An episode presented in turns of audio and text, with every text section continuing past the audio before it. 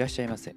伝わるカフェマスターのヨッシーです。この番組は読書で得た知識をやってみる考えてみるそしてあなたと共有する番組です。週末に手作りのみかんゼリーを作りました。意外とねあの簡単にできて、えーまあ、価格もねそんなに、えー、かからず、まあ、ゼリー、えーと、ゼラチンとオレンジジュースと買ってですね、えー、あと、まあ、みかんの缶詰ですね。それを買いましてであと家にある砂糖を使って、えー、作ったんですけども結構私好みのねこのゼリーの硬さになって美味しく食べれて嬉しかったなと。なかなか今はねこう外になかなか遊びに行けない時期なんで、えー、家でねクッキングする方も多いと思うんですけどもゼリーすごく、まあ、子供が喜びましてですね、えー、綺麗になるまでこうゼリーをこうすくっている姿がねちょっと印象的だったなというふうに思います。ぜひともあのゼリー好きな方はね一回手作りでゼリー作ってみるっていうのはいいかもしれないですね僕はちょっとこのゼリー手作りするのハマりそうな感じしております。はい。では本題に行きましょう。今日もしいたけ占いしいたけさんの書かれている本を紹介していきます。意味があるものを作っていくためには意味がないものの大切さが必ず生きてくる。立派なことをやっている時はこんなものは自己満足だわな。っていうちょっと引いた目線があった方が長続きする。はい、まあ、これねすごくあのー、そうなのかなというふうに思いますね。えー、前回の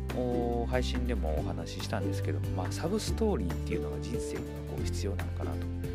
いうふうに思いましたし、えー、意味のないこと意味がないけどやってるっていうことはすごくその本人にとっては、楽しいこととかね嬉しいこととかそういうのをこうやっている時なのでそれがねすごくこう人生を豊かにしてくれるのかなというふうに思いますね。でそれをやってた経験っていうのは多分ねどっかでねあの活かせるところが出てくるのかなと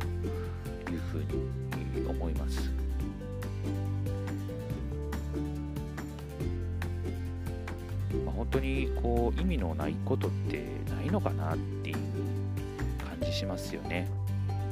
この配信だって別に、えー、ね、あの好きでやっているだけで何かこうメリットがあるんかって聞かれると何ってこう明確には言えないですけれど僕の場合は少しでもね聞いてくれてる方が、えー、ま、本の知識を得てですねあなるほどこういうことやってみようとか行動に移してくれるようになってくれたらね嬉しいなと思いますしえこうやってこう言葉でね言うことによってまた振り返りもできますし、えー、そうですね忘れてたなっていうこともありますね。やらなあかんなと思うこともあるしなんかこうね仲間ができたら嬉しいなというふうに思ってやっているのであまり意味がないということではないのかなと旗から見たらね何をやってんやろうっていうことかもしれないですけども